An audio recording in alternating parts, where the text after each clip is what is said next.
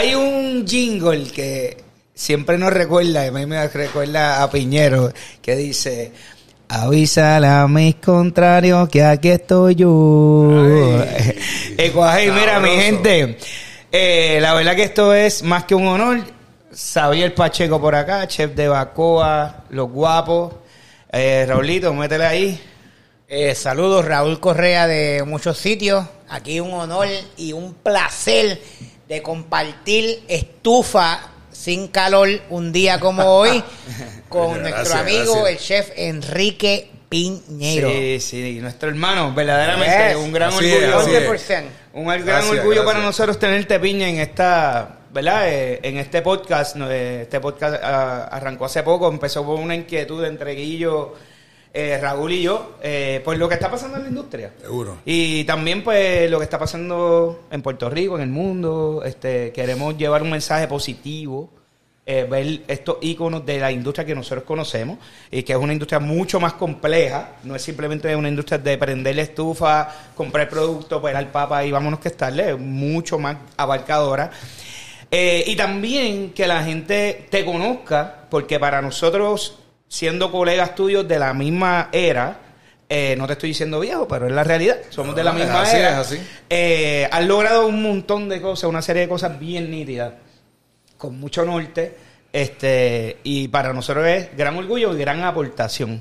Este, voy a arrancar con las preguntas para que Piñe, verdaderamente aquí el que queremos. Y, primero, ¿verdad? gracias, ¿verdad? Eh, eh, y saludos a todos los que van a disfrutar y que apoyan, ¿verdad? Este podcast.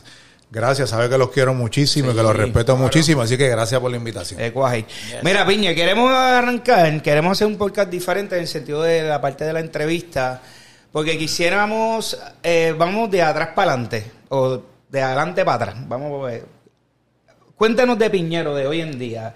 Piñero está haciendo muchas cosas sumamente interesantes. Vemos un Piñero con diferentes departamentos. Tenemos un Piñero, eh, primero padre, esposo, de familia, que eso tú, eh, brilla sólidamente. Tenemos un Piñero de los medios, no solo televisión. También vemos que tú estás en Instagram y en otros capítulos. Tenemos un Piñero empresario. Tienes una este, fábrica súper sólida. Estamos Estás viendo Puerto Rico, estás viendo fuera de Puerto Rico. Eh, y tenemos un piñero, un chef cocinero de pasión, que es lo que yo entiendo que mucha gente, eh, tal vez no es que no lo entiendan porque te ven y te siguen, pero hay una parte atrás profesional y un bagaje espectacular que es lo que definitivamente ha contribuido y ha hecho una gran diferencia en quien tú eres como profesional. Eh, dicho eso, vamos a arrancar. Cuéntanos Piñero, hoy en día, ¿qué estás haciendo? Pues mira, eh, eh, hoy en día definitivamente pues sigo siendo, ¿verdad? Ese, ese cocinero apasionado que disfruta, ¿verdad? El crear, el, el, disfrutar de productos, ¿verdad? Frescos, sobre todo, ¿verdad? Cuando vienen de nuestra propia tierra. Pero definitivamente durante todo este transcurso de todo lo que, ¿verdad? Has mencionado, ¿verdad? Ahí rapidito. Yo he desarrollado otra pasión y definitivamente es la, la, la pasión por el empresarismo, por los negocios. Así que te tengo que decir que hoy en día el piñeiro de hoy en día sigue siendo el cocinero apasionado, no tan metido ya en, en, el fogón, aunque sí a través de mi proyecto Mesa 364, pero mucho más enfocado en lo que es el desarrollo, ¿verdad? De, de, mi empresa, ¿no? De mi empresa manufacturera. Eh, y definitivamente desarrollando un hambre por, por continuar eh, eh, creciendo y madurando en esta área que es una aventura, al igual que todas en la vida, muy sacrificada, pero, pero muy bonita, muy gratificante. Y pues, gracias a Dios he tenido la oportunidad, ¿verdad?, de, poder, ¿verdad?, eh, no tan solo comenzar este proyecto de mi línea de producto, que es la que me trajo hasta aquí hace 14 años, pero he tenido la oportunidad, ¿verdad?, de, de coger muchos golpes en el camino, de aprender y pues de en resumidas cuentas de hoy en día, pues poder decir que tengo mi propia fábrica. Así que eso en resumidas cuentas, ¿verdad? Porque hay, hay unas cositas por el medio que son importantes. Te hago una pregunta. Cuando tú, en, cuando tú en, el, en, el, en el primer momento que dijiste voy a estudiar cocina, estás en la universidad, tú te viste aquí desde el principio y te hago la pregunta para, para, para los jóvenes y, y los, todavía las personas que están en la industria que están buscando un norte, porque yo mismo hasta los treinta y pico años no sabía mi norte. Sabía que quería cocinar, pero no me veía con un restaurante, tenía muchos miedos y muchas inquietudes. En, en este camino, tú desde el principio, ¿hubo un momento a temprana edad que tú te viste aquí o fue que fue llegando en el camino? No, yo, yo cuando empecé a estudiar cocina profesionalmente, yo, yo mi sueño era eh, tener un, son, un, un- un chef hat, o sea, un sombrero de chef bien largo, estar, tú sabes, con mi pañuelito, ¿verdad? Puesto Bien en planchado. el, eh, bien planchado y tener un restaurante fine dining de mantel blanco. Yo creo que Pero con eh, o sin pelo. eh, bueno, esa, ese, en ese momento ya habían unas entradas, no estaba seguro de lo que iba a hacer, pero, pero yo te diría que yo creo que, que, que, no sé, ¿verdad? Me atrevo a decir que quizás era el sueño de muchos de, de nuestra generación, era eh, sobre todo con esa fundación de cocina clásica francesa, europea, ¿verdad? Pues uno siempre soñaba en, tú sabes, en ese, en ese standing de ser el chef de un mantel, de, de un restaurante de mantel blanco. Eso era lo que yo tenía en mi cabeza. Yo no tenía nada más.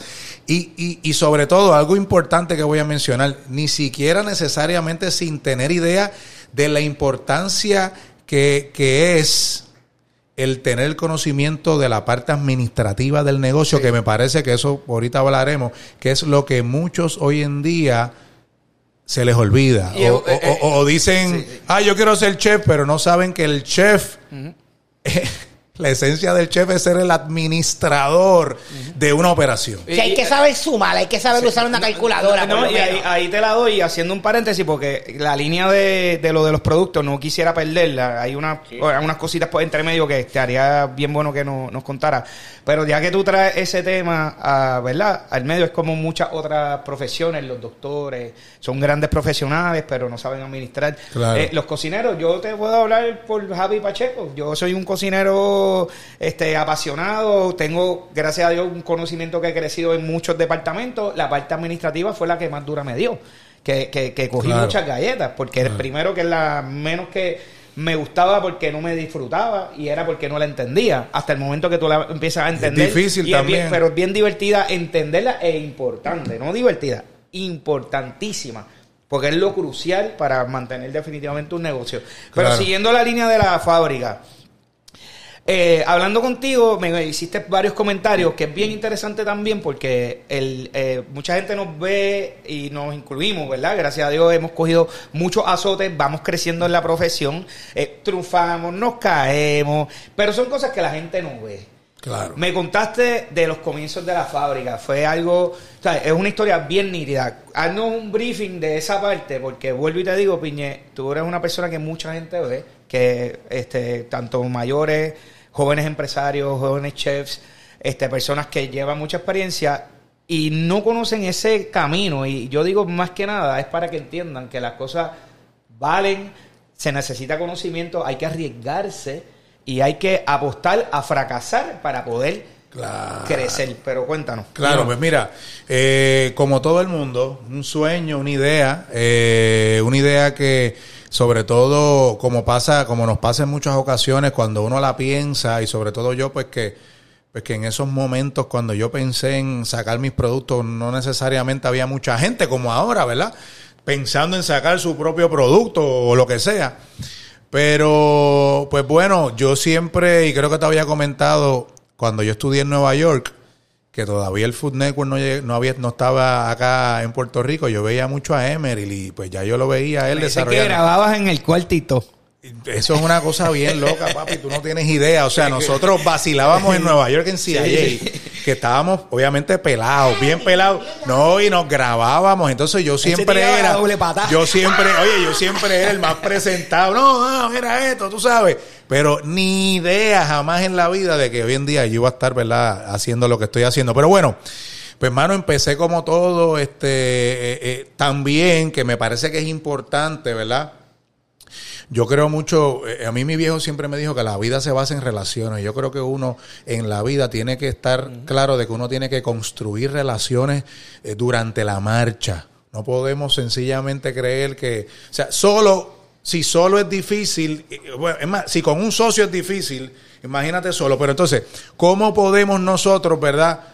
Y cómo yo logré eh, eh, dar con una persona que me ayudó a poner esa idea en función, pues gracias a las relaciones. Gracias a las relaciones, punto, porque yo conocí a una persona que trabajaba en la industria, que fue mi socio por muchos años, y pues él fue el que me ayudó a poner esa idea en función. Pero entonces arrancando, pues obviamente yo, olvídate, chacho, olvídate, porque yo soy chef y olvídate, yo estoy en televisión y olvídate, no, yo me gradué en CIA, no, yo trabajé un 3 olvídate que esto, lo que yo haga, eso vamos a dar un palo, y no fue así. O sea, nos dimos una escocotá que nosotros Perdimos porque habíamos logrado también levantar capital a través de un inversionista, todo eso se fue por la borda. Eh, muchos problemas de, de, de, falta de experiencia, en mi caso, no es lo mismo cuando, por ejemplo, yo hago una vinagreta en mi restaurante que la voy a servir al momento que hacer una vinagreta para tú revenderla. Que se quede emulsificada. Y yo, tuve y yo tuve problemas, inclusive, yo recuerdo, yo saco una línea de vinagretas que se le estaban reventando a la gente en la casa. Digo, no a todo el mundo, pero, pero habían lotes que trajeron esta serie de problemas. Entonces ahí es donde tú empiezas El fracaso, el fracaso a veces como que, en, cierta manera, la misma línea que lo estás diciendo, el fracaso o, empezar dándote cantazos en los pies, es, es, es como casi importante, ¿verdad? Bueno, es parte del aprendizaje, no necesariamente siempre va a ser así, no es el caso de todo el mundo. Yo diría más que, yo diría más que quizás es el caso, ¿verdad? De, del que quizás no tiene muchos recursos para contratar a alguien experto, ¿verdad? O montar un equipo de trabajo que, te, que tú digas, pues voy a depositar esta responsabilidad. Cuando te toca a ti solo, cuando lo tienes que hacer tú solito, pues ya tú sabes que muy probablemente vas a cometer muchos errores en el, en el camino, pero esa es la universidad claro. que tú vas a pagar claro. para entonces eventualmente continuar. Ahora, el reto está en que no muchos entienden que esto es parte de y que es la aprendizaje y se quitan. Por eso te lo menciono. está en cómo tú arreglas y sigues te para cómo le metes. aire te sacudes rodillas y continúas creyendo en tu sueño en tu idea etcétera, y, así, quitarte. y, así no, nos identificamos piña y me incluyo en la y, volví te digo es que estamos en la misma industria hemos crecido paralelamente o sea, a, nivel de los negocios y toda la cosa. Eh, y así ha sido tanto la experiencia de uno como podemos traerla a la mesa a un montón de, colegas que de momento tú entras con una filosofía, volvemos a la parte administrativa, algo tan importante, todo cuesta un chavo, el agua cuesta, esto cuesta, y cómo monitoreamos. Eh, pregunta que te hago, ahora que montamos eso, ¿verdad? Eh, este, te galardonas en Operación Chef, yo creo que fue un trueque que se robaron esa, esa decisión. Le ganó un chamaquito ahí de Cupey, ¿verdad? Que era yo el que ganaba, pero qué cara. Coño, pero qué bien la pasamos. Pero la pasamos rico. y, sabes que lo más lindo, y lo traigo a colación de a mí, siempre me preguntaba, especialmente en esa época, que si nosotros nos, nos odiábamos. Me decían, ¿y a ti te cae bien Piñera? Y yo decía, Piñera es mi pana. Es mi hermano, algo que traigo, y lo traigo a la mesa con mucho respeto y mucho orgullo. Eh, Piñé Siempre ha sido así y desde el principio. Eh, en los negocios nunca, en mi parte, cuando se pillaban o algo, yo siempre cogía el teléfono y decía, Piña, yo necesito que vengas para acá para que me des un impulsito ahí en los medios este para rearrancar y siempre eso era sólido sabes que la pasamos rico hasta en la competencia uh, porque la pasamos muy bien. Nos, ayudábamos y toda la cosa y ganó el mejor y estamos orgullosos de eso. La fama cuéntame de eso Piñe este Héctor Lavoe tiene una canción que lo dice claro. Es algo que todo el mundo quiere, pero cuando te llega, de momento no la quieres. Este, cuéntame de eso. La fama, estoy hablando del acceso a los medios. La gente mira tu vida, mira tu familia, puede, se cree libre de criticarte, caer en los chimes de la coma, caer aquí, caer allá. Cuéntame un poco de eso. Eh, eh, hay que tener el cuero duro. Eso es una de esas cosas en la vida que uno tiene que también de la misma manera que los fracasos, saber, tú sabes manejar a través, ¿verdad? Obviamente, ¿verdad? Del tiempo. Yo pues trato, considero que pues yo no me vivo mucho esa película, yo me entiendo, ¿verdad? Y si no, por favor, les doy permiso para que me metan una bofetada de que yo trato siempre de mantener los pies en la tierra y yo no me vivo la película, yo lo veo como un negocio, como una oportunidad para precisamente yo poder continuar logrando todas las metas y los anhelos que tengo, ¿verdad? Como ha sido, ¿verdad? El desarrollo, ¿verdad? De, mi propia marca. Pero sí, obviamente te tengo que decir que, es difícil, sobre todo también desde el punto de vista eh, como chef, eh, yo te tengo que decir que yo, yo, yo, yo he sentido y lo he vivido en carne propia el desprecio o el que me empiecen a mirar en la industria de donde yo salí, ¿verdad? Porque mucha gente no sabe, mucha gente me ve, ah, Che Piñero, el de la televisión, pero no saben que yo, pues que venía de trabajar también en la industria y de hacer otras cosas, de estar en el equipo de Puerto Rico como tú, Raúl, de tener mi negocio como tú, ¿sabes? O sea, y entonces, pues, pero obviamente siempre al TV chef lo, lo marginan, ¿verdad? Pues porque es, la- es lo que, la imagen que se ha creado a través de los años. Y pues yo creo que también eso ha sido una de las partes más duras en cuanto a mi vida personal. Yo siempre he sido muy discreto y lo pueden ver en mis redes sociales. Yo no comparto nada que tenga que ver con mi vida personal porque es lo único privado Sí, que me queda claro. y lo cuido mucho, lo atesoro. Y se respeta. Pero papi siempre me decía, y esta está chévere porque papi cuando gané la competencia me decía, oye caballo, acuérdate de aquella canción de, esta la cantaba la orquesta de Tommy Olivencia, si no me equivoco, que decía, si subes a la cuesta de la fama, cuídate. Cuídate de un El resbalón. viejo mío, que era, que, que es uno de los legados más importantes y de mayor peso que yo tengo en mi vida, que ahorita a lo mejor les cuento un poco, sabes que mi papá era impedido, etcétera, etcétera. Sabe, no te más adelante, Mucha sigue- gente, sigue mucha gente no lo sabe. por ahí. Pero del saque me dijo eso y fue como que, pues porque él sabía, obviamente, ¿verdad? Por su experiencia de vida, pues que mira, pues que esto iba a traer muchas cosas buenas, pero también de la mano muchas cosas negativas y yo come- he cometido y cometí muchos errores durante este proceso, ¿verdad? De, empezamos en el 2006, este, en los medios, pues imagínate, qué sé yo, 14 años, más o menos, no sé, 15. Eh, se han cometido muchos errores, pero lo importante es uno, definitivamente digo, y primero, y le soy bien honesto, yo, yo creo, yo creo mucho en que uno tiene que tener a Dios siempre por delante. Claro, Eh, 100%. y, y- y sobre todo, hacer todo lo posible, ¿verdad? Por aprender de, de la- de los errores y, y sobre todo si uno quiere profesionalmente lograr cosas en la vida personal, que es donde la fama también te, te puede dar duro. Papi, si no haces lo que tienes que hacer, esto se va a joder. Entonces, ¿qué vas a Mira, hacer? a, a mí, me, a mí me, me jode, porque es la palabra, me, me jode un poco cuando la gente critica a, a las personas sin conocer. Y yo creo que eh, en parte de las conversaciones que estábamos teniendo es como que la gente conoce al, al chef Piñero empresario, porque los ven en las góndolas, conocen al chef Piñero, el chef. Al chef Piñero que, que, que no le salió algo bien y, y hizo un papelón en una receta y como que... Y ahí vienen a joder. Le como vamos que- a preguntar de la Sí, sí, claro. La mira, está la- dura, mira, la mira, escúchame, yo, la, la- cosa de las alitas, yo la sufro contigo. Cada vez que, fuera de broma, cada vez que yo veo que alguien viene, yo digo, mire, usted nunca se le ha quemado a nada en su casa. A usted nunca le quedó algo como usted no quería. Dicho eso, entiendo que es parte de la fama. Pero también hay un chef piñero profesional que las cámaras no ven. Hay un chef piñero también humano que las cámaras no ven, que, que es un tipo que, que yo sé que cocina. Y- pero óyete esto, mencionaste algo que me parece que es bien importante y es eh, asumir. Asumir. Nosotros los seres humanos, y esto yo se lo digo a mis propios empleados, porque nosotros los seres humanos tenemos eh, uno de los grandes errores que cometemos, y esto lo ato a las experiencias de vida, tanto personales como profesionales, etcétera. Uno de los errores que más grandes que cometemos es asumir, no tan solo por no conocer a aquel, pero asumimos día a día a la hora de tomar decisiones, a lo mejor queríamos hacer algo a nivel profesional, o queríamos tomar una decisión, pero pensando, ¿verdad? O dejándonos llevar por las asunciones negativas, sobre todo, que son las que dominan a veces. Tratamos que no, pero son las que a veces nos, nos dominan. Ah, no, porque yo no, yo no puedo, no, esa persona a mí no me va a atender, o no, yo cuando vaya allí, chacho, eso no va. Lo que te digo, o sea, que hay que tener mucho cuidado con eso. Y ahora volviendo al tema, pues pasa, a mí me pasa mucho. Pues mira, lo de lo de la alita, ya eso ya yo me lo vacilo, me ha dado mucha publicidad, no necesariamente la que yo hubiera querido. Pero yo digo, mira, yo lo veo como en la fábrica. Yo digo, mira, nosotros, por ejemplo, de, vamos a decir, de una tirada de, de mil cajas que hagamos, que salgan dos o tres potes con damage, pues eso está dentro de los parámetros de lo que es estándar.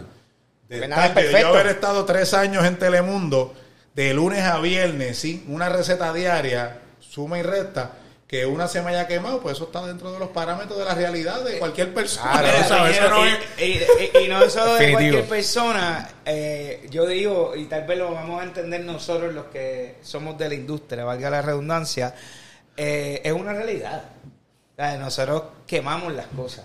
La gente, y, y no vamos a darle La más- salamos. más color a esto. La salamos, es la sobrecocinamos. La gente muchas veces no entiende. Ah, pero tú eres profesional. Sí, es cierto, ebanistas grandes y constructores grandes se le han caído Mira, edificios. antes Y- de y que- tienen la experiencia y el dinero del mundo y los mejores equipos. Es- Pasa, es- es pasa, son pasa. errores. Antes de que siga, y perdona que te interrumpa, los restaurantes, tú sabes, yo que manejo las redes sociales de, de todo lo que tiene que ver con los negocios, me sirvieron la carne sobrecocida.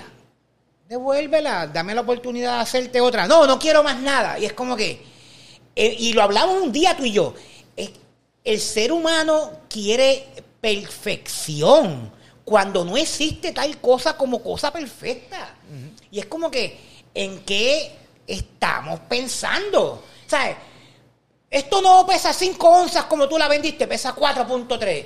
Esto no, no está tan... Es como que, ¿qué diablo? ¿Cómo bregamos con que la gente espera perfección de nosotros cuando somos seres humanos Pero, imperfectos? pero y, y es parte de, de, ¿cómo es? Del reflejo. Hoy se refleja en la, eh, que eso es un pie, un pie forzado literalmente para el tema que vamos a entrar ahora. Eh, es un reflejo de lo que estamos viendo en la sociedad y es algo bien preocupante. Estábamos hablando de lo que es la empleomanía. Este, te pregunto, en el tiempo pandémico y, o en el tiempo general, porque la pandemia eh, justifica tal vez una realidad que nosotros vivimos a diario, que es el tema de la empleomanía, por varios puntos, ¿no? Primero, el empleado entiende que tú siendo dueño eres rico, este, si no estás, estás de viaje, si no estás, este, etcétera, ¿no? Es, es- compleja esa parte. Sí. Pero dicho más que nada, cuéntanos de tu experiencia a nivel de ya que tú trabajas operaciones más grandes como lo que es la fábrica. Obviamente ten- tienes a, mesa también. Sí. Este, eh, has tenido, me acuerdo de Bocaíto en sus Sí. principios, etcétera, etcétera. Los catering también, que tú tienes sí, los catering. ¿Cómo, ¿Cómo te ha ido? ¿Cómo te va? ¿Cómo ves la industria? Y te voy a hacer la pregunta completa para que no cortarte en el pensamiento. ¿Cómo ves la industria hoy versus la industria ayer? Te digo, cuando nosotros arrancamos, que ahí hay una tela para cortar bien sólida Sí. este, y hablarla. Cuéntalo. Pues mira, eh, eh, el, el- el tema de los recursos humanos yo considero que siempre ha sido un reto. Eh, hoy en día, y todavía sin entrar en la pandemia, aún más, pues porque tenemos, ¿verdad? Este, todo lo que es el fenómeno digital y toda esta, eh, toda esta información tan accesible que hay hoy en día, que hoy en día pues muchos jóvenes a lo mejor, eh, que, que, o sea, eh, empiezan seis meses a trabajar en un sitio, ya se creen que lo saben, entonces ya quieren montar su negocio, que no era el caso de nosotros. O sea, no le dan el tiempo suficiente para que las cosas maduren y que sobre todo ellos propiamente Eh, maduren. creo, que Oye, se y- llama, creo que se llama crear experiencia, ¿verdad? Crear experiencia. y, y, Piña, y añado ahí en ese punto que dices que no es el tiempo de nosotros, no es que nosotros seamos mejores, porque no es cierto. Hay mucho talento muy excelente Sí, sí, sí, y hay mucha gente que está metiendo caña. Pero en el tiempo mío, al igual que tú, este, entiendo que Raúl en su dimensión lo habrá hecho de igual manera. Tú estuviste fuera haciendo un stage en una de las cocinas más prestigiosas del mundo, uno de mis chefs este, favoritos literalmente. Yo tuve esa experiencia, no con él, pero también en otro departamento con unos chefs muy bien puestos. Y e íbamos, nuestra idea era este pensamiento de que el chef primero tiene un respeto porque es la persona conocedora y yo vengo a trabajar y no importa, yo quiero conocer, yo quiero ser el mejor, yo quiero ilustrarme, yo quiero leer, yo, o sea, no es simplemente que yo vi algo y me lo inventé, este, o sea, toda esta guerra que existe ahora en la industria de que yo me inventé esto, ¿verdad? Este acto de esto es mío, cuando verdaderamente la cocina está creada. Yo el cuento de Santi Santa María con el subir. Santi Santa María. lo hacíamos, fue- en, lo hacíamos en calderos sin circuladores. Sin circuladores. Y lo hacíamos en steamers, en vaporera también. Mira, este, yo creo que eso es un tema bien complejo desde el punto de vista de que, mano, a mí cuando yo la cagaba allá en España, a mí me mandaban a, con un cuchillo y un cepillito y me decían, o sea, estaba el marco de la puerta de atrás de la cocina, te decían que te vas a ñangotar y vas a coger toda la orilla, empezando por este lado, este extremo de la puerta, y vas a coger y vas a darle la vuelta completa a todo el restaurante hasta que te encuentres con la otra puerta. Y yo lo hacía y lo hacía con gusto porque era el compromiso, era el respeto, era entenderle que uno tiene que también eh, o sea, eh, vivir, sentir esa, esa, esa, esa situación que eventualmente, probablemente yo la voy a experimentar el día que yo monte mi negocio. Y muchos de los jóvenes hoy en día, imagínate que yo mande a alguien, yo no, yo no yo mando un empleado mío a que haga eso, porque probablemente tú sabes, se, va va a disgustar. O Eh, te lleva al departamento del trabajo. que sí. por ahí que está el problema que no, no se dan la oportunidad de verdaderamente eh, experimentar, ¿verdad? Eh, y, y sentir la realidad de lo que es el tener, ¿verdad? Uno compromiso hacia el trabajo de uno y sus consecuencias. Y cuando montan sus propios negocios, cualquier estupidez los vuelve un ocho y sencillamente fracasan. O sea, que, no- que en ese mismo punto que tú hablas, de que tú dices, y, y- y me parece que es un ejemplo súper, tú dices, ah, yo no te voy a mandar a nadie con el cepillito a limpiar el borde de la de esto, y tú te preguntas, ven acá, y en tu restaurante cuando tú lo tengas, ¿quién lo va a hacer? ¿Quién lo va a hacer si tú nunca lo has hecho? ¿Cómo vas a crear una disciplina de algo que tú nunca has hecho ni has mandado a hacer? Porque que sepa yo, el zócalo de tu restaurante tiene que estar limpio. Y aparte de eso, que son experiencias de aprendizaje, porque a mí, la, tú sabes, la vez que a mí me mandaron a hacer eso, ¿tú sabes por qué fue? Porque me dieron la oportunidad de ir al pase, ¿verdad? Lo que estaba a la mesa, donde únicamente estaba eh, eh, Santi Santa María y, y- y el chef de cuisine de él, un francés. Y yo recuerdo que yo estaba en cuarto frío y yo cogí el plato y le puse la mis dedos gordos en el borde del plato. O sea, yo dejé eh, eh, marcada, ¿verdad? La marca de mi dedo en el plato. Por eso. Entonces, yo no puedo tomar ese, ese, ese, esa consecuencia de ese error que yo cometí como un castigo.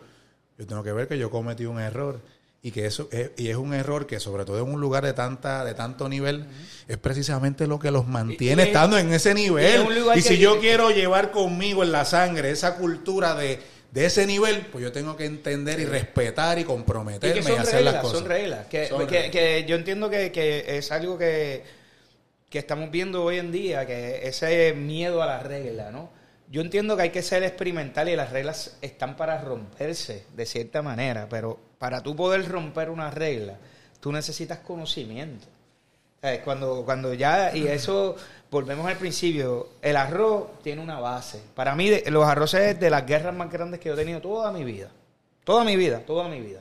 Que puede ser lo más básico para muchos, pero cuando tiras arroz para 200 personas, 300, 400 personas, las fórmulas cambian y, es- y, es- Así es. y siempre yo me ponía bien nervioso, no te voy a Sí, sí, mentir. sí.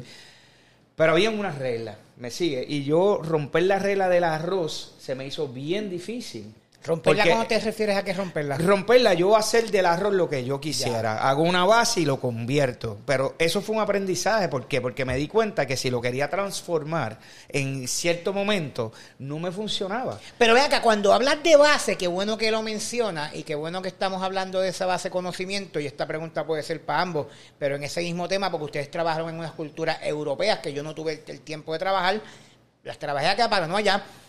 Bases. ¿Qué, qué, qué piensas de cuando a veces inventamos sin conocer las bases y respetamos de dónde venimos? ¿entiendes? Tenemos un restaurante de comida, eh, hacemos risotto man posteado, pero no sabemos hacer un arroz blanco. O no sabemos cómo, cómo aplicar esas bases, ¿no?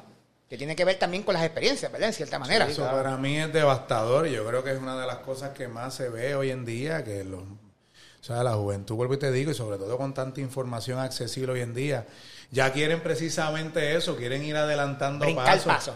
Y lo que pasa es que yo digo eso, que eso, eso cuesta, eso cuesta chavo. ¿Por qué? Porque precisamente que yo lo he visto, o sea, los que están en, se les olvida el, el dedicarle tiempo, no tan solo a todas estas experiencias de, de- de- del compromiso, de la disciplina, el respeto por el trabajo y por el producto, por la figura del chef o, o el supervisor tuyo o el líder, quien sea, sino también que olvidan aprender las cosas más básicas. Entonces van y se mon- montan, se creen que ya están listos, montan sus negocios y terminan perdiendo o haciendo peor aún a otras personas, perder mucha, mucho dinero por ellos pues sencillamente haber creído que eso era. Y eso es lo que pasa, ponemos el dinero al frente, ponemos la creatividad al frente como, como que es lo más importante y nos olvidamos de la base, que es lo que es la zapata de una casa. Sin una casa, una propiedad sin una buena zapata, ¿qué sucede? Va a tener problemas. Es exactamente lo Y mismo. hoy en día es difícil este, coger de tonto al, al cliente. Hay mucha competencia, la gente viaja. Eh, Mucha y- información en el internet y también. Es un orgullo, verdaderamente la gente cocina mucho más que antes. Este, el producto es más accesible, sabe lo que cuesta. Y tu valor está en cómo tú transformas. Pero vamos a seguirle. Seguro. Este, inspiración culinaria, Piñe. Eh, me hablaste de varias cosas bien interesantes. Tus comienzos son sumamente interesantes también. Yo creo que eso es algo que, que siempre uno lleva con orgullo, como que uno habla de la abuela. Suena medio cliché, pero la realidad es que nosotros siempre, el que Sí, cocina sí. de verdad viene con historial de abuela, de abuelo, de, Sí, de papá, de hermano mayor, de la señora que te cuidaba, etcétera, etcétera. Cuéntanos de eso. La- las abuelas, mis dos abuelas que son dos jibaritas, una de Camus y una de las piedras, eh, yo les digo jibarita con mucho cariño, pero Claro, literalmente, che, literalmente, oye, si un literalmente era- eran dos, dos jibaritas que, pues, de, de estas doñitas que se dedicaron toda su vida a, su- a la casa, ¿verdad? U- cosían. Eh, digo, mi abuelita materna trabajó, ella fue conserje en centro médico 30 años, que, que era, fue siempre su trabajo, ¿verdad? Empezó limpiando casa y después consiguió un trabajito ahí. Pero eran grandes cocineras eh, que siempre tenían en, eh, esta cultura de tener en el, en el patio de la casa sus, Sus cositas. cositas. Eh, Una de ellas, Mami Pura, Doña Pura, que en paz descanse, era la pastelera del barrio, hacía pasteles para todo el mundo. Este, y pues siempre eso uno lo llevaba, sobre todo también que el arte de las abuelas del servir, de preparar la mesa, es un arte que yo considero importante. Bello, bello, bello, bello. Que Era el family style real. Oye, y yo creo que no hay nadie que no, que no, que no diga que el, el ir a comer en casa de la abuela no es una experiencia, Era- es el mejor restaurante que existe. Y eso yo también lo, lo apreciaba y lo disfrutaba muchísimo. Pero bueno, eh, también yo por necesidad de chamaco cocinaba mucho porque yo crecí solo con mi vieja, mi mamá trabajaba de día, estudiaba en la universidad de noche. Yo te conté que yo me tenía que ir a veces a la, a la UPR de Río Piedra a esperar a mi mamá en la parte de un salón y llegó el momento que yo le dije, mami, déjame, yo no quiero, y me quedaba en casa, entonces pues ayudaba. Mi, una de las primeras cosas que, que, porque me gustaba también que yo aprendí a hacer y que traté por mucho tiempo, me tomó tiempo, era arroz con salchicha. Y era lo que se comía en casa con un huevo frito y un guineíto niño Pero por el lado, que, que- eso que- es alta cocina de verdad. pero buen- yo bueno lo tú. digo así con pena, pero eso para mí es... del Monte. Qué ¿A quién bueno, no le gusta eso? Qué bueno tú, porque yo comía pancake y hamburger el gordito. Ya, lo- Pero lo que yo- también. A mí me encanta el hamburger el gordito con el queso de ese de embuste bien derretido. Mira, pero en esas etapas, yo te tengo que decir, siempre recuerdo que fueron muchas influencias.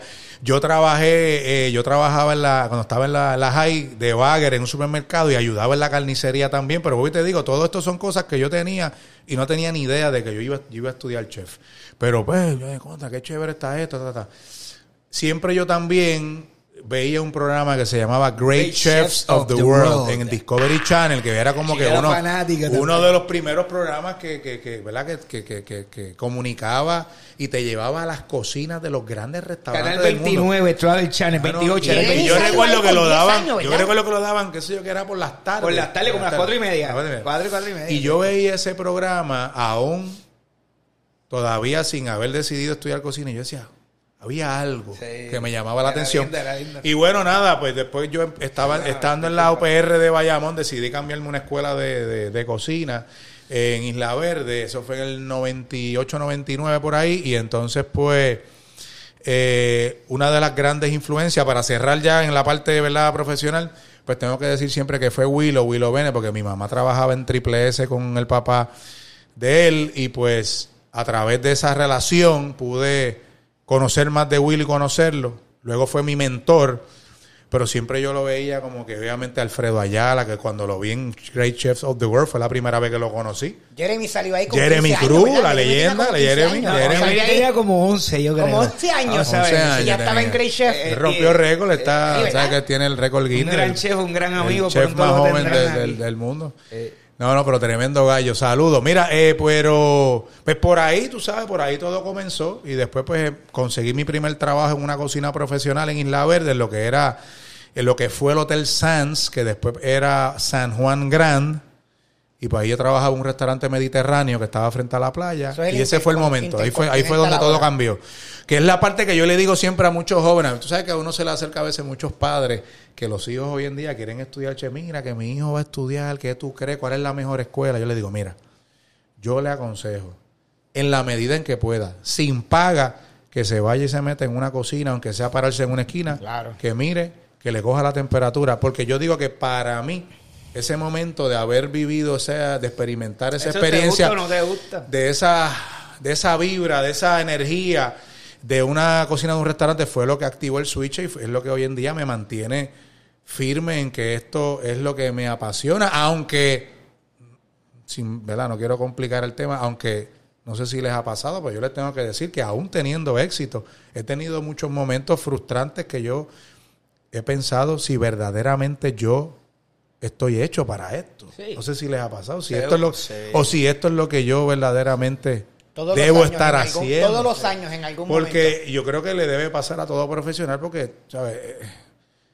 En, una, en una industria con- en constante evolución, con llena de tantos retos, pues uno obviamente se llena también de mucho, de muchas preocupaciones, pero bueno, Y- y lo por ahí va la cosa. y lo importante es ver, Piña, siempre yo digo eh, lo que es el compromiso y ese legado que se deje, aunque sea en...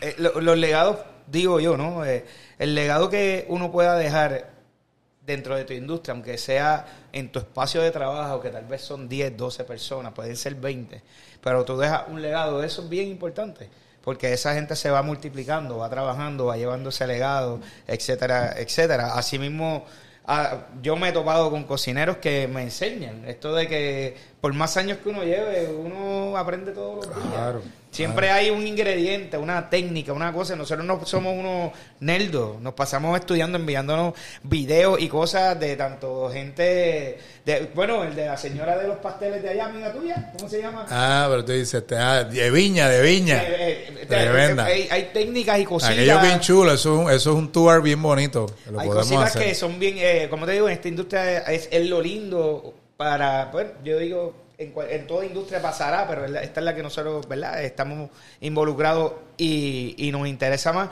se aprende, ¿no? Mira, te tengo una pregunta. Ven acá, ahora antes de, de movernos quizá a otras cosas y quizá ir terminando lo que es empresarismo y todas estas cosas. Don- ¿Cuál es el próximo paso, sin revelar lo, lo que quieras revelar, cuál es el próximo paso con tus productos, con, con, esa, con esa parte de tu vida? ¿Qué es lo próximo? ¿Qué es lo que tú ves? ¿Cuál es el sueño? Eh, ¿qué, ¿Cuál es el próximo reto? Porque yo sé que tú no te estás quieto, pues. Pues el, el sueño, eh, aparte de verdad de seguir verdad expandiendo la, la cartera de, de productos, o sea, de seguir eh, como manufacturero que soy actualmente, pues eh, aventurándome en, en la producción de otro tipo de productos que no son los que hago actualmente. Pero yo creo que definitivamente el sueño es el, es el crossover, es el crossover con la línea. Ya nosotros estamos, me refiero a, eh, a- a el desarrollo de la marca en el mercado de Estados Unidos. Como ustedes saben, pues hay Que ya tú mucho- estás ah, ah, nosotros estamos en la Florida, en la Florida, llevamos unos añitos ya, estamos en Chicago, que acabamos, eso es una plaza que acabamos de, estamos empezando, estamos en Chicago, Ohio, Indiana. Entonces estamos en Connecticut, Pensilvania, Filadelfia, en algunas partes de Nueva York, New Jersey. Florida. Florida estamos mayormente sólidos en el centro, empezando a atacar un poco más lo que es Miami y todo eso. Y el No, responde. es un mercado bien complejo. Yo te digo algo, mucha gente cree, tú sabes que hoy en día es, todo- a, a mucha gente todo es fácil, tú sabes. Sobre todo cuando hablan de un restaurante, ven los restaurantes llenos y dicen, diablo, mano, ese tipo te está saltando, vamos a montar un restaurante. Sí. Eso, eso, ¿verdad? Lo escuchamos Sí, mucho sí. y sobre todo los que no tienen ni idea del negocio y se meten, ahí que se dan cuenta que el restaurante no es la mejor alternativa de inversión que existe, pero bueno, allá ellos. La cosa es que eh, el, el mercado de allá no es como que tú llegas allá y, ah, porque hay tantos millones de puertorriqueños, ¿no? Papá, es mucho más complejo de lo que la gente piensa, porque sí hay muchos puertorriqueños, pero están pero bien distanciados. Obviamente hay unas excepciones. Florida Central tiene una concentración cautiva, pero el potencial que hay es tal cual que pues llegar le toma tiempo. Entonces yo diría que mi sueño definitivamente es poder, sobre todo lo que es toda la costa este hasta Texas, poder definitivamente, que es en lo que me encuentro, es una de las misiones en las que estoy hoy en día, pues eh, eh, poder lograr eso y pues definitivamente...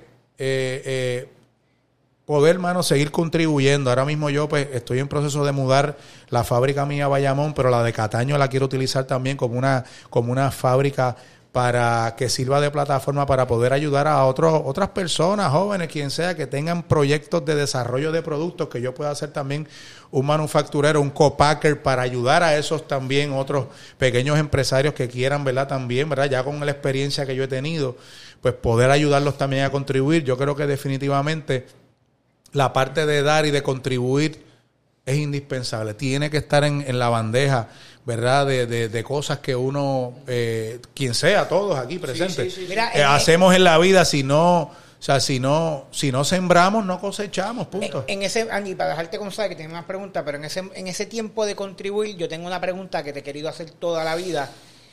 A mí me da mucho trabajo afeitarme la cabeza. Ah, Y, y yo siempre te veo tan así calado. Te- yo, te, yo te miro y te decía, carajo, a este hombre nunca le sale un pelo. Yo nunca lo he visto como que, ¿qué tú haces? Papi, tú te eso es. No, tú te hombre, no. Bueno, con me- crema. me- hoy, esto hoy- todos no, no, días. porque hoy, hoy me afeité. Yo nunca te he visto con un pelo. Bueno, yo me afeito un O día sea, sí, un día no, un mano. poquito. Eh, Un día sí, un día no. Hay veces que dependiendo de no los con hombre, no. Un día sí, un día no, la. Y, y mira. Y, Crema de la, la, piñero. cre- la crema, la crema es importante, la crema es importante. Mira, Así que tiene que ser, tiene que ser una buena manteca para que eso quede y se mantenga así. Una buena manteca. Mira, Vamos allá. eh, eh, quiero preguntarte de dos personas que entiendo que son muy importantes en, en- tanto en tu formación en tu carrera, los han mencionado en el camino. Sí. Este, tenemos a tu madre y a tu padre. Sí. Cuéntenos de ahí, dos luchadores, cada cual en su departamento. Sí. Eso es mega importante y entiendo que es la zapata que te, ¿verdad? te ayuda a ti a triunfar, así que hay que darle mención. eh, Triunfar y, y seguramente tener, desarrollar ese cuero, ¿verdad? De, de resistir, ¿verdad? Cuando la vida te, te da contra el piso. Pues mira, eh, mi vieja, pues, ¿qué tengo que decir? Eh, yo viví prácticamente con mi vieja, siempre mantuve comunicación con mi papá, pero mami, pues, madre divorciada, hijo único, pues prácticamente fue la que estuvo ahí conmigo, ¿verdad? Eh, en muchos momentos y sobre todo cuidándome, ¿verdad? De que yo no me fuera por malos pasos, porque pues tú sabes cómo es, sobre todo en la juventud, donde es la es una etapa que, y te confieso que yo le pido tanto a Dios que, que, que cuide a mis hijos, sobre todo en estos momentos, en estos tiempos, porque imagínate si en los tiempos de nosotros, cuando estábamos jóvenes, que es una de las etapas más vulnerables que tiene el ser humano, porque la puedes cagar bien duro. O sea, Sí, sí, es pues mami se, mami se ocupó de eso, aparte de que pues, se endeudó para pagarme los estudios, etcétera, etcétera. Papi siempre estuvo y sobre todo fue, papi me deja un legado importante de vida, porque mi papá le dio polio a los tres años, a él y a su hermano. Era una familia tan pobre que nunca se vacunaron, nunca hicieron nada. Y mi papá vivió con, con su impedimento toda su vida. No obstante, se hizo fiscal, fue abogado, vivió una vida plena. Pero mi papá no cargaba los libros a la universidad porque no los podía cargar. O sea, mi papá lo ayudaba, mi papá había que ayudarlo a hacer sus necesidades. O sea, yo a mi papá cuando yo estaba con él, yo le tenía que literalmente o sea, quitarle su, su ropa, ayudarlo en todos los aspectos literales que te puedas imaginar que haya que hacer para que él pudiera. Y pero pero para mí eso era algo bien normal porque yo crecí verdad con mi papá de esa manera y pues para mí sobre todo mi papá fue un- era un tipo bien brillante y, y te diría que, que me enseñó definitivamente que, que, que en la vida no hay nada imposible. Yo te tengo que decir que que, que yo creo que e- e- ese legado lo llevo conmigo y me ha ayudado muchísimo a hacer también todo esto que estamos hablando. No hay límites en la vida, los límites no los ponemos nosotros. Que vamos a tener tropiezos, sí. Hay gente que tiene unos peores, otros menores, pero tenemos las piernas saludables, los brazos saludables y la mente y la mente funcionando. Hay que darle gracias a Dios por eso. Y si tenemos eso, si tienes eso, pues asegúrate de que, pues, de que sepas de que, que puedes hacer todo lo que tú quieras en la vida. Y mi viejo me enseñó eso de una manera increíble. eh, ya no está conmigo y pues también te tengo que decir que ahí me enseñó otra cosa. Porque cuando papi se fue a los 65 años, no lo olvido porque papi fallece un 23 de agosto del 2014. ¿Y saben qué fecha fue esa? La apertura de Mesa 364, mi primer grupo, mi primera reservación. No lo olvido, yo estaba cocinando, salía por la puerta de la cocina a beberme las lágrimas porque mi papá estaba en intensivo en las últimas. Pero ¿qué, ¿cuál es la enseñanza? que también tenemos que tener un balance en la vida, porque tampoco no puede ser todo, ¿verdad? La obsesión con tener y lograr y lograr. Y nunca es suficiente, si lo ves así, o sea, el ser humano nunca está conforme, pero hay que saber bregar con eso, porque yo perdí muchos momentos de, de calidad con mi viejo por sencillamente estar bregando y bregando, porque a veces le decía, papi, te voy a buscar para irnos a almorzar, y ese mismo día en la mañana lo llamaba y le cancelaba porque me había caído un guiso para ganarme qué sé yo qué, cual, lo que sea. Hay que también entender, sobre todo los viejos, los familiares, hay que, hay que disfrutarlos mientras los tengamos vivos, porque créeme que yo me di bien duro contra el piso porque perdí muchas buenas oportunidades de, tiempo de calidad y yo creo que eso es otra enseñanza que la vida nos da también de que pues hay que hay que hay que buscar un balance y sobre todo nosotros que somos padres de familia pues hay que hay que en una carrera tan difícil que nos consume tanto tiempo, donde tenemos tanto, tantos, tantos planes y tantas cosas que queremos hacer, pues tenemos que establecer nuestras prioridades también. Y pues nada, seguir adelante. He visto, Piñe, este, que definitivamente eres un padre ejemplar. Tiene, este, no vamos a hablar mucho de la familia, pero tienes a, Franco, tienes tu nena, Seguro tienes tu esposa, gente maravillosa. Este, sí te pregunto, porque siempre tuvimos esta pregunta, eh, ¿verdad? Valga la redundancia Belén. Cuéntame cómo de Belén surgen personajes como tú, René Marichal, cosas así. No, eh, eh como es un vacilón que siempre hay una chef pastelera también. Hay una chef pastelera. no, mira, Belén, de Belén, oye, qué, qué, casualidad, ¿verdad? De Belén está Ariel.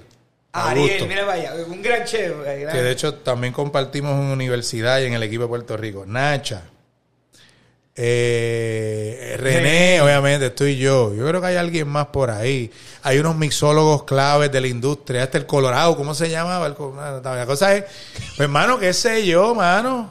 Belén, nosotros éramos unos tirapiedras de siete pares. a nosotros, yo me recuerdo, los maestros me decían a mí, ah, tú no vas para ningún lado, tú lo que eres un charlatán. Y la realidad es que éramos unos charlatanes, por eso es que hable de las etapas de la vida, de la juventud tiene que tener mucho cuidado hoy día más, porque en nuestros tiempos la vida era quizás más sana, tú sabes. Pero con todo y eso, pues, mano, este... Pero, eh, eh, eh, Dios me cuidó. Dios me cuidó de tantas cosas a las que estuvimos expuestos. A las que estuvimos expuestos. Mira, para, para empezar a hacer. Yo tengo, pero antes de eso, de terminar con Belén, yo tengo aquí que dice que en Belén se inventaron la pizza con piña. Eh, ¿Qué realidad tiene eso? ¿Qué tú piensas de la pizza con piña? Yo quiero saber tu opinión honesta. Pues mira, yo no, no, me molesta la piña si tiene algo bien saladito, mucho, mucha tocineta o algo. como una pizza? Me le puedo poner unos cantitos, más si está bien rostizadita. Pero, ¿sabes? Pero, mira, pero, espérate, te iba a comentar algo. este Ah, que tú sabes que a mí me da gracia, pero obviamente con mucho orgullo de que ¿verdad? De, ¿verdad? Agradecido de que antes los maestros me decían que no iba por ningún lado y después me llamaban para que yo fuera a darle charla a los estudiantes en Belén. Y yo decía, ¿en serio, mano? Ah, pues está bien, no hay problema, pero... Mi maestro de artes culinarias me dijo, tú no vas a llegar a ningún lado, tú eres un charlatán, yo quiero hacer la práctica allá, no me mandó para allá. Estuvimos tan y tan encontrados y a mitad de camino yo lo vi y yo le dije, ¿sabes qué? Gracias Seguro. Gracias. En el camino nos vamos a encontrar esas piedras y a los muchachos de, que, que están este, creciendo. Nosotros nos las encontramos todos los días en los negocios este gente que simplemente ve que tú vas floreciendo o colegas tuyos quieren zapatearlo, quieren crear riña entre nosotros mismos que no existe, nosotros eh, al menos el círculo de nosotros, de la generación de nosotros, somos una inmaldad y tratamos de, de, de, auspiciarlos y promocionarnos y ayudarnos y aportar y almorzamos y aprendemos, contribuimos en recetas, etcétera. Pero nada, vamos a, empezar a cerrar esto. Eh, varios son cositas ya de Piñero del Pana. Cuéntame, sé que eres amante del vino. No, tranquilo, que no vengo ah, nada fuera de lo Sé que eres amante del vino, eh, el agua. mira un poco de eso, que, sé ah, que eres amante de, de, de lo que es la parte de los botes, los cigarros y sobre todo de que eres cantante. Y ah, te voy a tener que decir que yo conocí a los Bee gracias a Piñero. Pero te voy a decir algo, tu comercial que tiene el jingle de salsa está espectacular. Oye, y vi un video, brutal. vi el video de Papo. sí, sí, sí. Ah, ¿viste el video de Brutal, Papo? nítido. Pues tú Bien sabes chulo, que bien a mí, chulo. a mí la música Bien siempre, chulo. ¿verdad? Voy de atrás para adelante. La música siempre me ha gustado mucho. Eh, eh, mi abuelo eh, eh, eh, imitaba... Mi abuelo le daba el palo bien duro y entonces él Oh. eh, se parecía, tenía el pelo blanco, así se parecía a Daniel Santo, imitaba a Daniel Santo. Y entonces, pues siempre en casa eso era, y mi pa- papi le gustaba mucho la salsa vieja, los tríos. No, y los boleros, de escuchando bolerazo. tríos y tríos, boleros sí, sí. Pero bueno, este, por ahí empieza la cosa. Tú sabes que yo me doy dos copitas de vino y me encanta, me relaja mucho, la, me encanta la música. En mi casa es, tiene que haber una musiquita porque si no es como que no está pasando nada. Claro. Aparte del vinito, me encanta mucho el, el vino, ¿verdad? Este, hoy en día, pues, bebo vinitos más ligeritos. Yo digo que estoy bebiendo más como nena porque ya no, ya no aguanto lo que Claro. aguantaba antes, pero me gusta el cigarrito también, me encanta muchísimo. Es parte, ¿verdad? De lo mismo, no me los doy tan seguido como antes, pero yo creo que el cigarro, como muchas cosas buenas en la vida, me gusta dármelo cuando tengo el tiempo para Seguro, disfrutar. para disfrutártelo. seguro. Para disfrutarlo. No rush. Y pues el mar, pues esa siempre ha sido, ¿verdad? Eh, eh, una de mis grandes pasiones, me encanta, lo sigo Pues, practicando. Sigue siendo vinito, ¿verdad? Sigue siendo vinito, se llama, se llama el bote. De hecho, el domingo salí y no tenía sacacorcho. Me pegaron un bello. Acá, ah. Gracias a Dios. Dije, oye, ven acá, este bote se llama vinito, no hay sacacorcho, pues, papi, y tú sabes, casa de herrero, no, pero siempre hay, fue que se había perdido. Pero tú sabes que hablando de los botes, mira, yo te digo una cosa, yo el ¿Había vino? El- había, no, vino, vino, Dios, imagínate. El sacacocha Imagínate tú. Dios me libre. La cosa es que, hablando de los botes, digo, yo tengo un botecito que muchos lo verán y dirán, diablo, qué clase de bote, un bote viejo del 89, pero como quiera yo, para mí es como que una gran satisfacción, Seguro. ¿verdad? Porque yo soñaba siempre con tener mi bote. Mira, tú no sabes, le puedes preguntar a la vieja mía. En casa yo pasaba mucho tiempo a veces solo. Eh, entonces yo tenía una gaveta llena de revistas de bote. Yo me pasaba soñando y en la universidad tú veías el cuarto mío, eh, el dorm, eh, y entonces yo tenía mi pared siempre con fotos de bote. Yo creo que hablando de estas cosas, que es importante uno soñar en la vida. Porque Meta, el meta. sueño, el sueño es, es una inspiración que alimenta el deseo de hacer. ¿verdad? Yo digo que en la vida es importante soñar, pero obviamente haciendo, no soñar, ¿verdad? En el sofá de tu casa, ahí, claro. haciendo nada. Pero yo creo que es bien bonito y, y es, y es indispensable en la vida uno mantenerse soñando. Aunque, aunque uno crea que son pajas mentales, pero ese sueño también a mí me ha ayudado mucho a, tú sabes, atreverme a hacer cosas, a, no, yo tengo que hacer esto porque yo quiero, tú sabes, tener un día esto. Y es parte de la, de la vida también, de todas las cosas que uno, ¿verdad? Yo entiendo que dentro del balance de todo, pues hay que, hay que hacer también, pues uno mantenerse up, porque tú sabes que esto no hay nada perfecto, tú sabes, y a lo mejor me, me verán algunos y dirán, pero yo sigo siendo el mismo con, la, con tristezas, frustraciones, preocupaciones, y es parte, de, es parte de la vida. En esos sueños, ¿hay espacio para un restaurante? ¿Tú debes de algún momento en tu carrera definitiva, definitiva.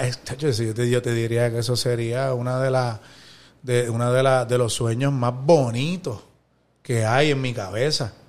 Lo único que yo lo abriría más que de jueves a sábado, una cosa así. tres días. De ocho a diez. O sea, el sueño, el sueño sería como que abrirlo dos, tres días a la semana y que esté y, y- y que haga chavo, pero, pero que no tener que abrirlo todos los días. porque- no, es que esto es duro, tú sabes, es duro. Es Mira, duro. Baco empezó así, Baco abría de viernes a sábado y después ahora Pero pues, pero pues, no, pero no te creas, también yo sueño con eventualmente, ¿verdad? Si Dios me lo permite, quién sabe, el poder contribuir en calidad de inversionista y con mi expertise, eh, tener negocios en alianzas con otros colegas y poder a lo mejor, ¿verdad? Unir esfuerzos y quizás, ¿verdad? Con, con, la- con las herramientas que yo pueda tener también sumar a las herramientas de- de- del, del compañero y poder de- hacer cosas espectaculares en Puerto Rico. La industria local, obviamente, a nosotros nos falta muchísimo por hacer, tú sabes, hay muchas, muchas cosas que podemos seguir haciendo. Yo creo que es una industria que continúa con un potencial brutal, que sí, que hay cosas excelentes ocurriendo, que el reto mayor lo veo en los recursos humanos y en la madurez de los cocineros en el tiempo que se están dedicando a ellos a evolucionar y a crecer y a dominar las bases. Yo creo que ese es el reto mayor, pero en cuanto a materia prima, eso sigue, sigue evolucionando. En creatividad, aquí hay demasiada creatividad. Yo no creo que eso sea el problema. Este, y pues obviamente en cuanto a clientela también, yo creo que aquí la gente también sigue buscando y cada vez que abre algo nuevo, vamos para allá, ¿me entiendes? El detalle está, y con esto cierro, en que, y lo digo con mucho respeto, hay veces que estos, estos, estos, estos cocineros o estas personas que no se dedican el tiempo de dominar lo que hacen, de entender su trabajo bien, a veces establecen negocios y propuestas, las glorifican y nos hacen daño a los que nos hemos dedicado a educarnos y hacer las cosas correctamente, porque ese comensal, ese cliente que va a ese restaurante con esa ilusión, porque vio esa foto en Instagram y dijo, wow, y dijeron que no, productos locales y, y somos, olvídate, la innovación, cuando ve allí, llega allí, esas expectativas no se llenan, se desilusiona y afecta. Afecta indirectamente a veces el trabajo correcto que están haciendo otros colegas, ¿me entiendes? Eh, siguiendo esa línea y ya entiendo que tenemos que empezar a, a cerrar. Este, Sí, estamos en 55 minutos, ¿sabes? eh, o- oído, dale. Este, pero sí es un tema que quiero tocar porque tú así, te formaste en, en, tuviste la, for- ¿verdad? la experiencia de España, eh, has viajado el mundo, has cocinado en varios lugares, estuviste activo en Argentina, estuviste activo en otros lugares, hemos ido a cocinar a varios países. Sí. Eh, una de las guerras más grandes que tenemos muchos de nosotros es el menosprecio a la cocina puertorriqueña. Háblame de eso. Wow. Eh, sí, eh, tú dices a nivel internacional, No, o tú dices yo, yo digo que el menosprecio empieza en la casa. Ya. Eh, Sí, como que, ah, fui allí, me cobraron tanto por un bistec cebollado, por decir algo. Sí, eh, pues, mano, yo, yo creo que eso yo lo defino por sencillamente falta de conocimiento, mano, falta verdaderamente de darse la oportunidad de conocer lo que, lo que está pasando en ese establecimiento, eh, lo que están haciendo sus, sus capitanes, ¿verdad? Sus líderes, sus chefs, ¿verdad? Y sencillamente ir allí con las gringolas puestas, a lo mejor pues con una expectativa de que, ah, no, pues porque yo fui a tal lado y me lo comí asado, pues aquí me lo tengo que comer de la misma manera, por decir pero algo. más que eso, más que lo que te comas, no te comas, yo digo, ¿en dónde nos perdimos nosotros en ese orgullo de la cocina autóctona? De, eh, tú, ves- tú has ido a Perú, tú has ido a Argentina, tú has ido a México. Tú has- o sea, Sí, eh, sí. eh, eh, tú has ido a España, tú has estado en Francia, tú has estado en todos estos lugares donde la gente puede ser un guiso, puede ser unas papas con yogur y perejil y viven orgullosos porque esas son las patatas más espectaculares Claro, del y, mundo. y se las comen y aquí tenemos 20 viandas, No, pero y- las critican cuando no las hacen como se tiene que hacer. Pero prefieren- Entonces, co- preferimos comernos a veces unas buenas papas majadas y no, un ejemplo, unas papas fritas versus un ñame frito, que me lo enseñaste tú. Y yo creo que también ahí tiene que ver algo con medio político cultural, en el sentido, y, y me- y- y- y qué buen- y es un buen tema porque tú manufacturas productos locales. Y aquí viene un tema. Auspicia agricultura- Ah, y- y- agricultores claro, locales. y cuando tú exportas, estás exportando tu talento, trabajo local y producto local. Y aquí viene con la educación. Y, y en, y en- y en la isla hemos tendido a que cuando llega un producto de afuera con una marca y brilla, hacemos fila por llenarlo. Pero entonces, y, y a veces es como que, ¿qué estás comiendo? ¿Qué, qué- qué hay detrás? ¿En, en qué momento y cuándo y hasta cuándo vamos a gritar? Porque la gente de verdad le presta atención a este tema de que consumir local es importante porque se queda todo aquí y sigue creando empleo y, y toda la filosofía. que Mira, todo eh, eh, hablándote sobre todo, eh, y para contestar la, la parte de verdad de, de- de- de esa falta o ese menosprecio a lo local, te diría que yo no me lo explico, yo no tengo una respuesta directa para eso porque le pasa a los, a los artistas también, muchos salseros, ¿verdad? Etcétera, etcétera.